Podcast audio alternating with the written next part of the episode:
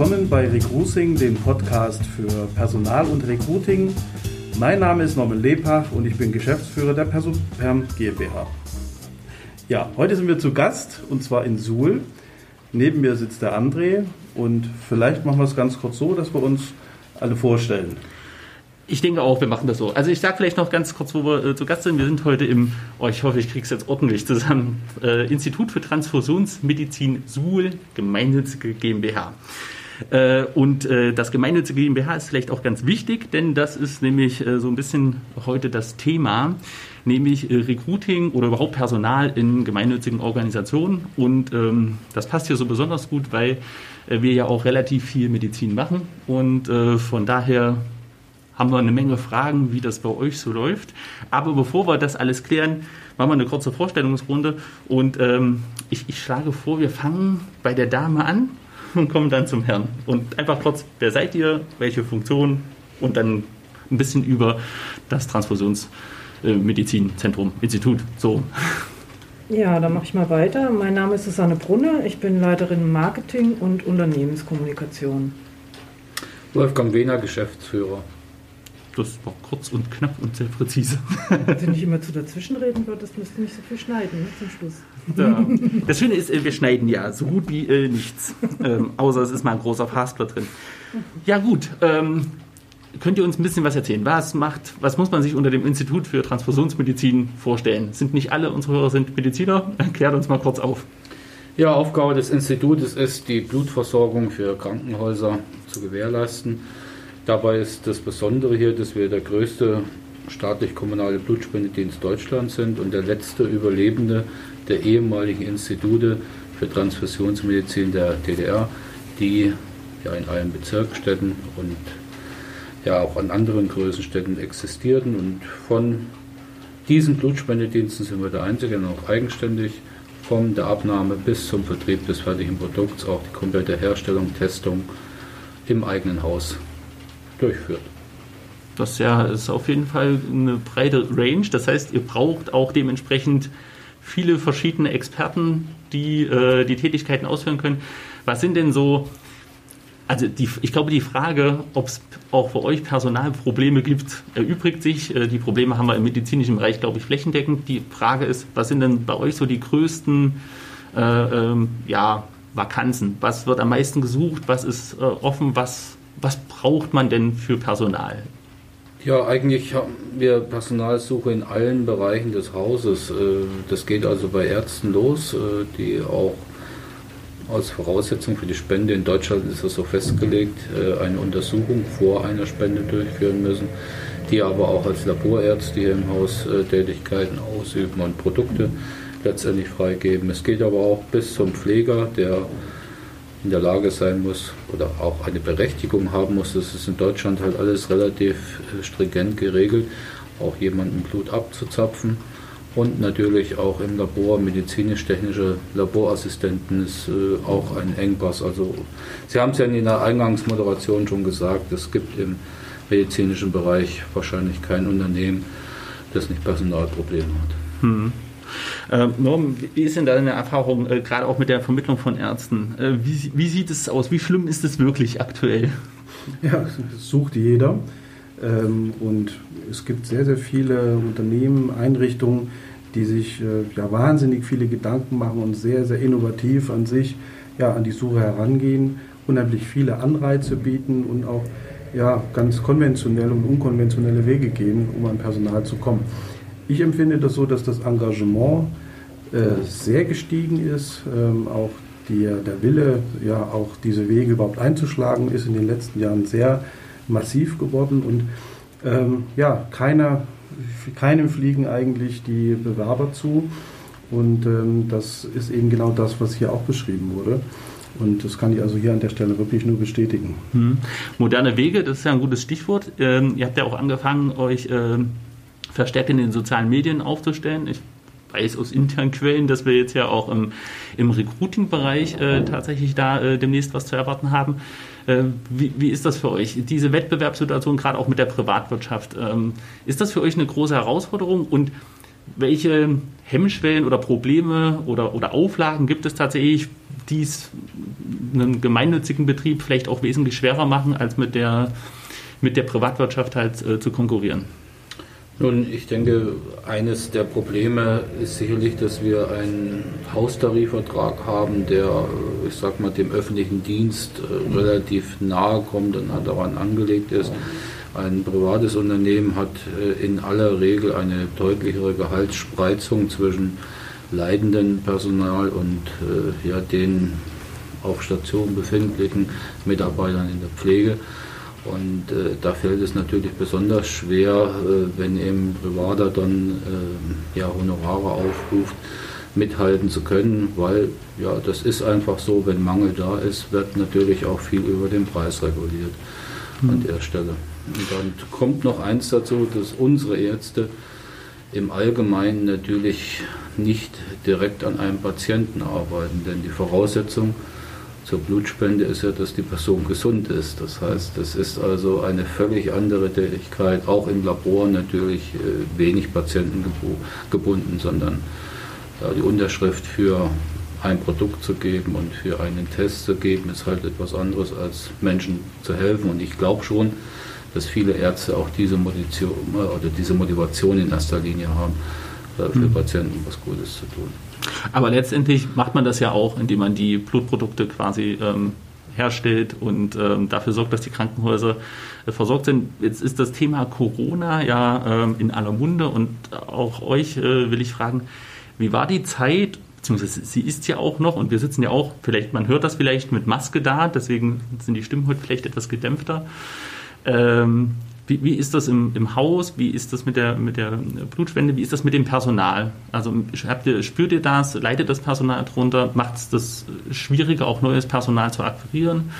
Wie sind da eure Erfahrungen? Ja, wir haben ja überhaupt hier Maßnahmen einführen müssen, die in dem Bereich äh, völlig neu sind. Also das Tragen von Mund- und Nasenschutz beispielsweise da wir ja nur mit gesunden Menschen im Allgemeinen zusammenarbeiten, ist hier natürlich für viele Mitarbeiter völlig neu gewesen und stellt schon auch ein Problem dar, wenn man halt über viele Stunden sowas trägt, ist das halt nochmal was ganz anderes, als wenn man mal kurz beim Einkauf äh, sich eines Mund-Nasenschutzes bedienen muss. Aber ja, diese ganzen Probleme mit der Versorgung, mit Desinfektions- Mitteln oder auch mit Schutzausrüstung. Das ist ja auch durch alle Medien gegangen. Es hat uns natürlich ganz genauso getroffen, verbunden auch mit erheblichem Mehraufwand. Wir mussten natürlich, da wir in ja, vielen, vielen Einrichtungen unterwegs sind, auch ja, den Kontakt zu diesen Partnern halt letztendlich suchen. Jeder hat da auch sein eigenes Hygienekonzept, jeder hat eigene Erwartungen. Wir sind in unterschiedlichen Bundesländern tätig.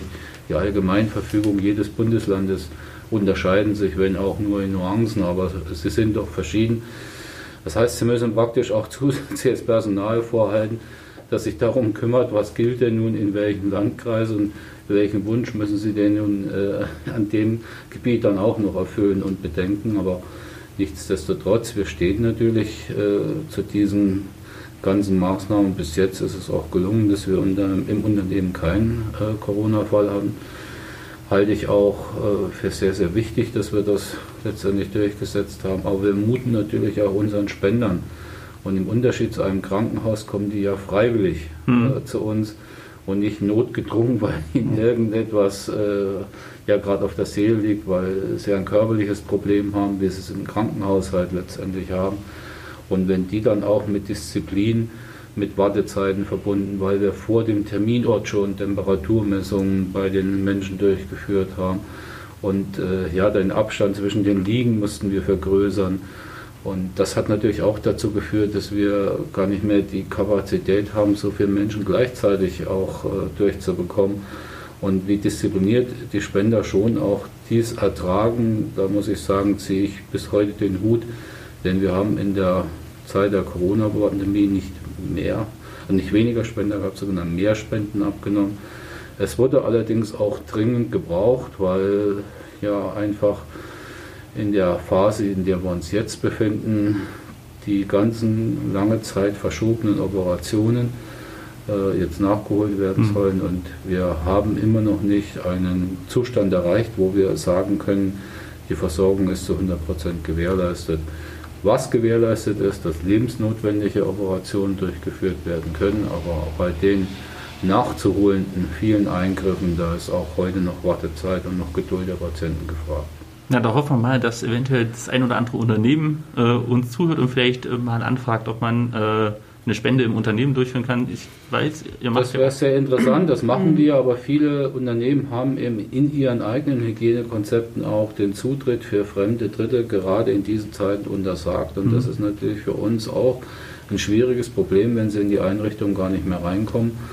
Und sie sind aber letztendlich ja auf diese Menschen angewiesen, die gesund sind und auch spenden. Ich verstehe alle Probleme, aber man muss zum Schluss eben auch immer wieder daran denken, dass jeder von uns morgen auch ein potenzieller Empfänger einer Blutspende sein kann, ohne dass er das je geplant hat und jeder davon ausgeht, dass er das mal braucht. Also die, die geplanten Firmentermine äh, von März bis jetzt äh, sind erstmal bis auf weiteres ausgesetzt von hm. Seiten hm. vieler Unternehmen, weil das auch teilweise internationale Konzerne sind äh, oder Konzernleitungen, die da dahinter stehen und äh, das ist äh, komplett untersagt, dass da Dritte überhaupt ins Unternehmen kommen. Das ist natürlich auch eine Herausforderung, weil diese Termine oder äh, diese Möglichkeiten dort zu spenden, die müssen dann natürlich irgendwo auch aufgefüllt werden durch andere Objekte, durch andere Unterstützung, äh, damit äh, ja die geplanten Konserven äh, äh, irgendwo generiert werden können.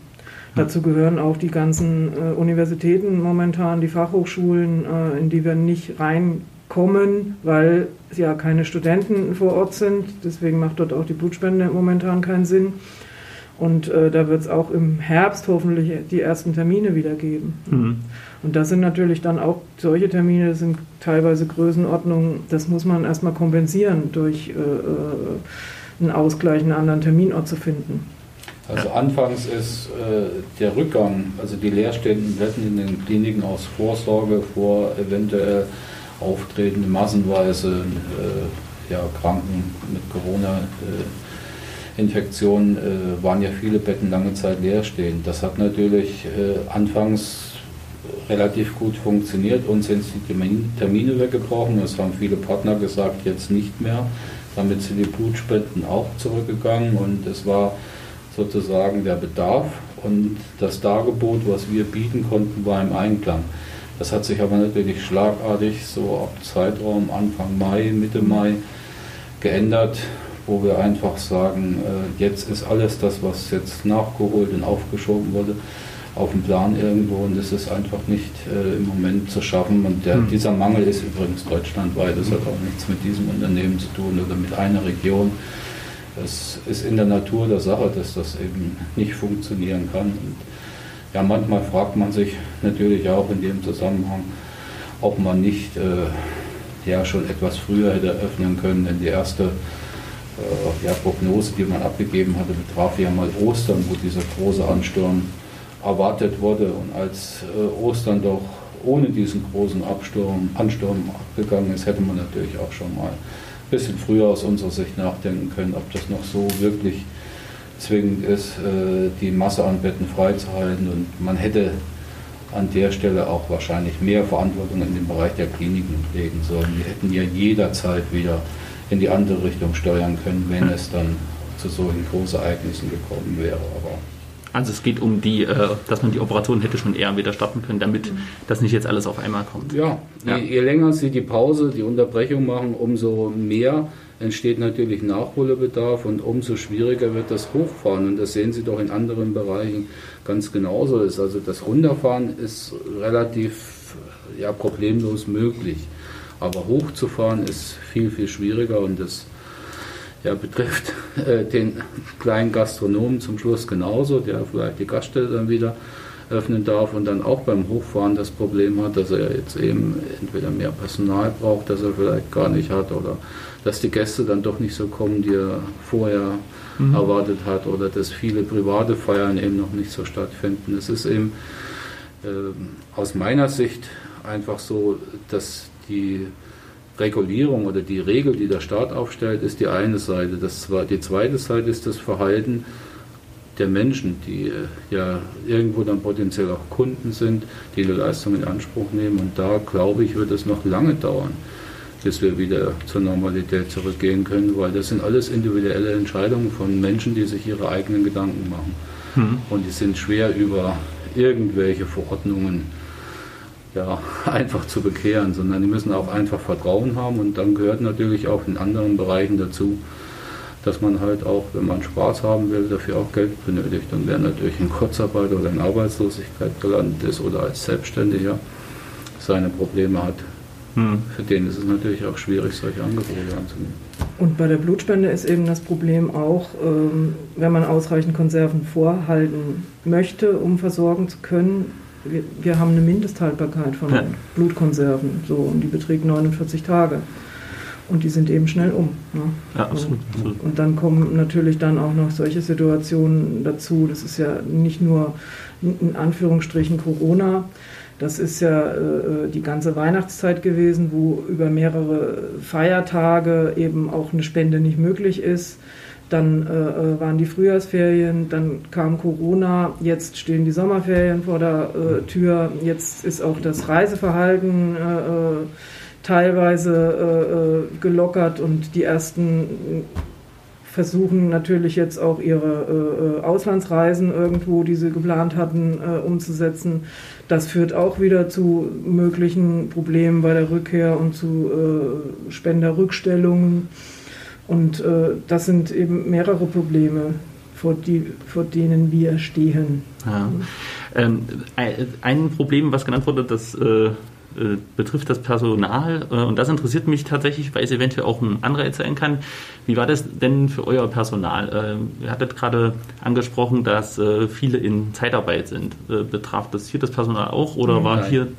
Wir haben also ohne Kurzarbeit komplett durchgearbeitet und wir haben einen erhöhten Krankenstand anfangs gehabt, den ich mir auch dadurch erkläre, dass eben viele auch ja, innere Besorgnisse hatten, mhm. Angst hatten und äh, natürlich auch keiner wusste, was passiert denn. Das hat sich aber mhm. natürlich mit einer Zeit auch wieder normalisiert, weil ja, wir halt in Thüringen insgesamt, aber auch, auch gerade hier in der Stadt mit 21 äh, Covid-19 positiven seit Erfassung der Daten ist das natürlich eigentlich vergleichsweise wenig und äh, in anderen Regionen hat das natürlich eine größere Rolle gespielt. Hier im benachbarten Sonneberg beispielsweise ist ja einer dieser sogenannten Hotspots gewesen und auch in Kreiz ist es ja bekannt, dass es dort ganz andere Zustände gab als hier und ja, einem Strich muss man sagen, das haben wir ja äh, alle gemeinsam geschafft und die Bevölkerung hat das äh, wahrscheinlich schon sehr ernst genommen und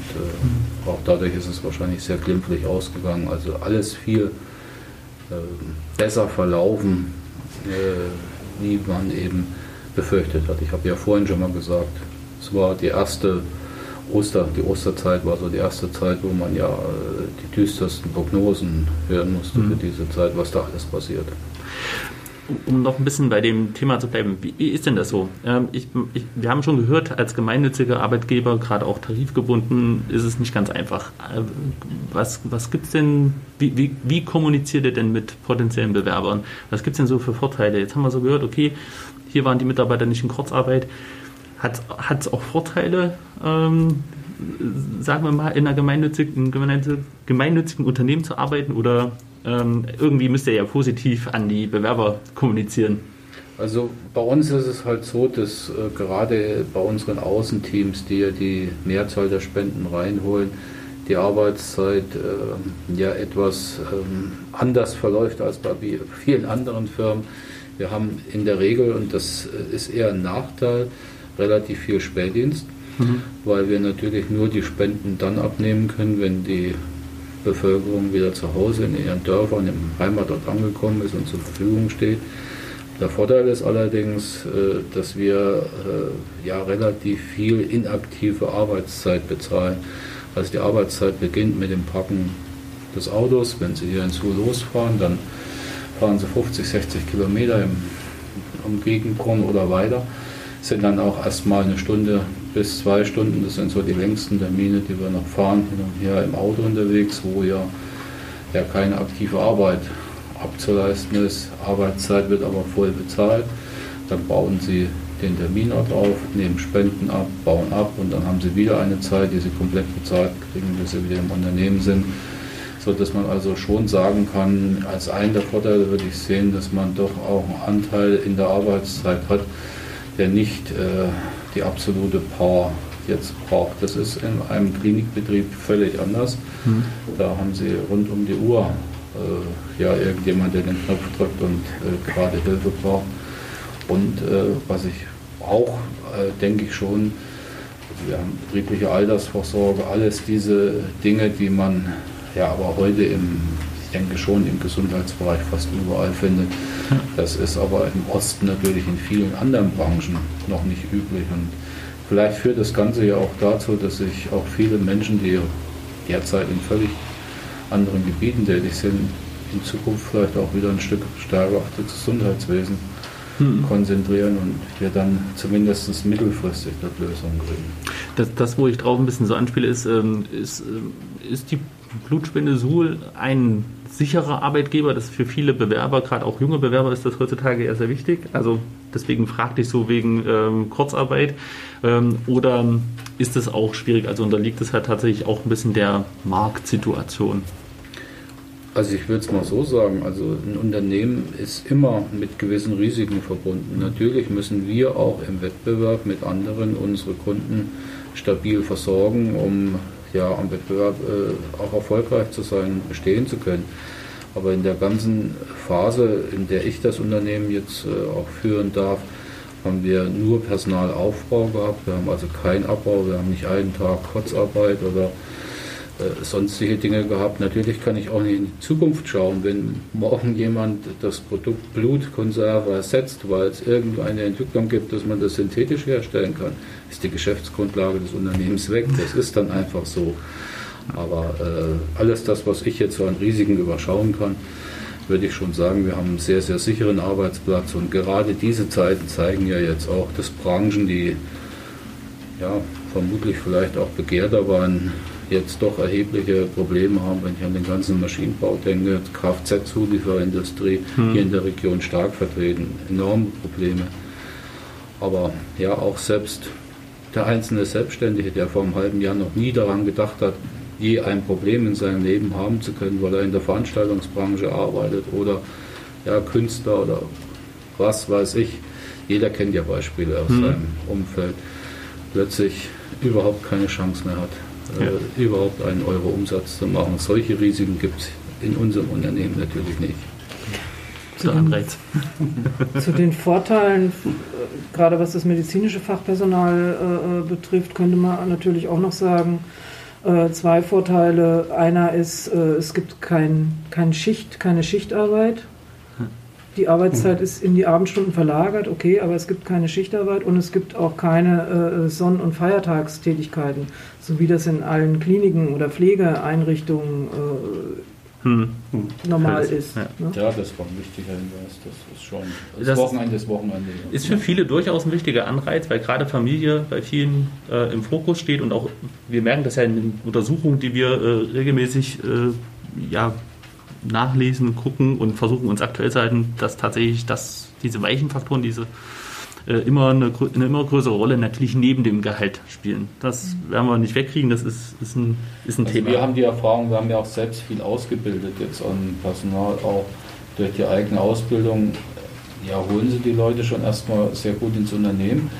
Äh, es ist dann auch die Anfangsphase ist für einen jungen Menschen toll, also wenn man jeden Morgen aufschlafen kann, weil man einen relativ späten Dienstbeginn hat und abends trotzdem noch Party machen kann, äh, wenn es denn zulässig ist, dann ist das von der Arbeitsgestaltung schon erstmal nicht so ganz unattraktiv. Allerdings, sobald es der Punkt Familie kommt, wird es natürlich schwierig mit Kindern. Da ist auch äh, ja, die Betreuung von Kindern ist ja überhaupt nicht gewährleistet zu diesen Zeiten. Mhm. Äh, Auszubildende ist ein gutes Stichwort. Ähm, vier Auszubildende haben dieses Jahr abgeschlossen und bleiben auch im Unternehmen. Ja, wir sind immer noch, äh, also wir sind noch mit zwei, glaube ich, in der zweiten Runde. Die haben jetzt derzeit Verlängerung gekriegt, die haben also die Prüfung nicht bestanden, sowas gibt es halt auch. Aber vier sind im Unternehmen geblieben und eigentlich nur einer hat das Unternehmen verlassen im Moment. Darauf sind wir auch Guter stolz. Schnitt. Äh, Sehr guter ja, Schnitt. Doch. Ähm, und äh, ja, wir hoffen natürlich, wir suchen auch gegenwärtig noch für das kommende Ausbildungsjahr auch Bewerber. Kann sich jeder gerne noch melden. mit einer gewissen Liebe auch zu einer ja, sozialen Tätigkeit sollte man schon ausgestattet sein. Ja, und äh, alles weitere findet sich da. Mhm. Ich, ich frage, das sind medizinische Fachangestellte, ne, die er dann ausbildet.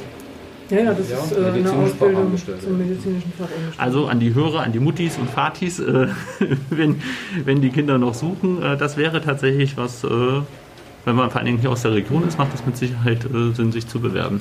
Wir haben auch Absolventen im freiwilligen sozialen Jahr.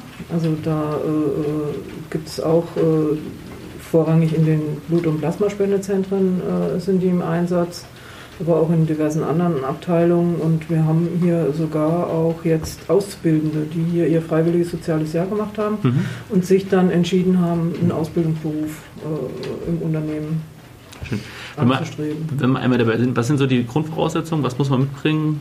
Hauptschulabschluss, Realschulabschluss, was wie ist Also? Hauptschulabschluss ist ausreichend an der Stelle. Wir brauchen äh, jetzt äh, nicht das Abitur, das ist ja bei vielen anderen Unternehmen auch immer noch gern gesehen. Äh, für uns ist eigentlich äh, ja, das soziale Empfinden der Hm. Bewerber wichtig. Sie arbeiten eben an Menschen und natürlich müssen sie irgendwann auch die Fähigkeit haben, jemanden zu stechen und Blut abzunehmen. Das ist schon das A und O. Und, ja, das äh, merkt vielleicht auch der Einzelne, wenn er bei seinem niedergelassenen Arzt äh, ist oder mal bei einem anderen Arzt ist. Die Fähigkeit ist nicht jedem gegeben. Es ist schon ein unterschiedliches Ja. Gefühl. Ich bin schon raus, leider Gottes. Ich, das Und man muss natürlich auch eine, eine, eine gewisse Empathie mitbringen, einfach äh, äh, gerne mit Menschen zu arbeiten und zusammen zu sein, weil unsere Spender, das ist, äh, äh, ich will jetzt nicht sagen eine besondere Klientel, aber das sind äh, äh, größtenteils wirklich ganz einfache äh, Menschen, die teilweise sogar schüchtern sind und äh, sehr zurückhaltend, auch in ihrem täglichen Dasein und das eigentlich auch gar nicht so mögen, jetzt da irgendwie besonders im Rampenlicht zu stehen. Ne? Mhm. Ähm, das ist auch Das heißt, den, man braucht so eine Empathie. Wie ist Ja, mein Gegenüber das drauf? ist auch äh, in den, in den Blut- und Plasmaspendezentren. Äh, wir haben ja vier Blut- und Plasmaspendezentren, äh, hier in Suhl, in Eisenach, in Ilmenau und in Erfurt-Ried. Äh, äh, kann man das oftmals äh, beobachten.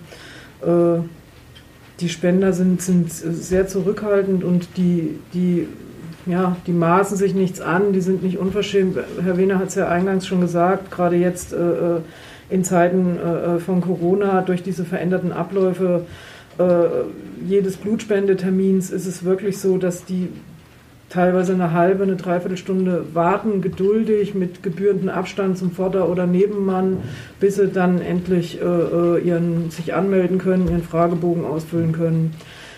Wir haben überhaupt keine Probleme auf den Terminen, dass es da irgendwie zu Tumulten kommt oder ähnlichen. Die, die sind wirklich sich der ganzen äh, äh, Geschichte um, um Covid-19 vollkommen bewusst. Es gibt auch viele, die über die sozialen äh, Medien äh, äh, viele Anfragen, die wir täglich haben, wo sich Mhm. nochmal rückversichert wird, was, was muss ich denn jetzt beachten oder äh, wie muss ich mich verhalten oder kann ich denn Blut spenden? Ich war da und da. Also dieses soziale, diese soziale Einstellung, also das, das kann ich spürbar mer merken, weil ich ja über die sozialen Medien diese meisten Anfragen bekomme. Äh, das ist auch deutlich in, in dieser, durch diese Corona-Zeit gestiegen. Ne? ja. Dieses äh, etwas tun für das Miteinander. ne? Das ist ja die Zeit äh, schreitet so voran. Das ist, äh, ist ein voll spannendes Thema. Ein so ein bisschen abschließenden Punkt, ähm, die Digitalisierung, weil du hattest das jetzt schon erwähnt, die sozialen Medien machen viel auch Interaktion inzwischen aus. Wie, wie geht ihr als Unternehmen damit um? Ähm, nicht, nicht nur jetzt in der Interaktion mit äh, Spendern, sondern natürlich auch, äh, wenn es darum geht, halt Personal zu akquirieren. Ist das, ähm, ist das was, wo ihr sagt, ja, da sind wir auf dem Weg oder sagt ihr, ja, müsste man, müssen wir Ja. auch schauen? Wie, wie ist da der Stand der Dinge bei euch? Also- Nutzt ihr das? Wir bedienen ja äh, äh, momentan Facebook als Kanal, sind da auch äh, dran, äh, uns auf weitere äh, Kanäle auszuweiten, unter anderem Instagram, LinkedIn, eventuell auch Twitter. Äh, eventuell werden wir in Kürze auch so eine Art Blog äh, beginnen, wo man zu verschiedenen Themen verschiedene Beiträge äh, einfach schreibt. Wir haben für Instagram eine ganze Menge Content schon vorbereitet. Äh, es ist ja gerade wichtig in diesen sozialen Netzwerken, dass man äh, täglich quasi äh, äh, aktiv ist, äh, weil ja auch die ganzen äh, Nutzer äh, ja, oder Follower relativ schnell, das hat einfach was mit der Medienflut, mit der Medienüberflutung zu tun, gelangweilt sind und man muss dann eben auch immer versuchen, sich neue Dinge auszudenken. Wir haben also von einem grafischen Auftritt jetzt gewechselt auf äh, teilweise Bewegtbild. Mhm. Äh, wir wollen mit, mit, mit Videocontent arbeiten.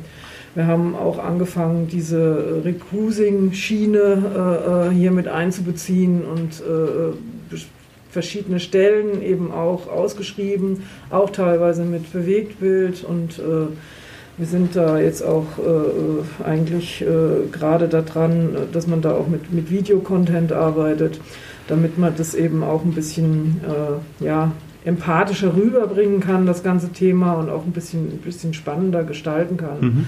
Die Homepage wird sich äh, in Kurz, Kürze ähm, äh, ändern. Wir haben also einen neuen Auftritt hier, an dem wir schon einige Monate arbeiten, äh, der auch mit äh, vielen neuen Futures versehen ist. Es ist eine Blutspende-App geplant, die äh, hoffentlich äh, auch noch in diesem Jahr an den Start geht, wo also man über GPS sich äh, äh, an jedem Ort, an dem man sich befindet, sich zum Beispiel einen Termin in, einer, in einem der Spendezentren äh, holen kann, mhm. online. Oder man kann äh, immer aktuell sehen, aha, ich befinde mich jetzt hier in Suhl, fünf Kilometer von mir entfernt findet gerade ein Blutspendetermin statt. Also das äh, Mobilen-Spendetermine. Äh, mhm. Die Spendetermine werden dann äh, angezeigt. Also wie gesagt, da ist noch einiges zu erwarten. Da ja, lässt sich natürlich auch im Recruiting dann einiges machen. Da kann man ja die Spender quasi auch zu eigenen Mitarbeitern akquirieren. ja, sehr schön. Ähm, ich ich habe noch tausend Fragen, aber die Zeit, äh, wir wollen ja die Hörer auch nicht äh, zu lange an, an äh, das Telefon oder wo auch immer gehört wird, äh, fesseln. Wir bedanken uns, dass wir zu Gast sein durften. Ähm, und ähm, gibt es noch eine Botschaft, die ihr an die Hörer senden wollt? Ja, die Grundbotschaft ist natürlich in unserer Branche immer, äh, denken Sie einfach darüber nach, ob Sie nicht auch ein Held werden können und einfach mal zur Blutspende gehen. Und äh, wenn man davon ausgeht, dass in Deutschland nicht mal 10% der Bevölkerung überhaupt Blutspender sind, dann kann man eigentlich auch mal die anderen 90% ansprechen, sprechen, ob sie nicht auch vielleicht morgen derjenige sind, der froh ist, dass ein anderer den Arm hingehalten hat und die Spende für sie abgegeben hat. Ja. Vielleicht tatsächlich, um das nochmal mit Zahlen zu hinterlegen, ich habe mich äh, belesen, 80 Prozent äh, sind äh, durchschnittlich äh, auf eine Blutspende im Leben angewiesen. Ja und äh, 30, 33 Prozent dürften spenden. Weil sie gesund sind und das Mindestalter erreicht haben oder nicht zu alt sind. Äh, äh ja. Da ist noch Potenzial noch sagen wir mal offen. 5 bis 6 Prozent spenden, hm. deutschlandweit gesehen. Äh, sind es vielleicht sogar noch weniger. Also bleibt von diesem von dieser Torte von 30, 33 Prozent natürlich äh, äh, wäre noch genügend Potenzial da. Okay. Ja. Dann an alle Hörer Blut spenden und wer sich überlegt, äh, beruflich zu verändern, vielleicht ist ja die Blutspende Suhl genau der richtige Ort, wo man sich verändern kann. Noch jetzt, ich, es tut mir leid, aber es war so spannend. Ich habe heute wieder. Das ist vollkommen okay. Ja, sehr gut, sehr schön. Dann bedanke ich mich bei unseren Zuhörern. Es war, ich muss es, ich muss es sagen, es war wie immer ein innerliches Blumenpflücken. Und äh, ich hoffe, wir hören uns in der nächsten Folge. Bis dann. Bis dann. Alles Gute. Vielen Dank.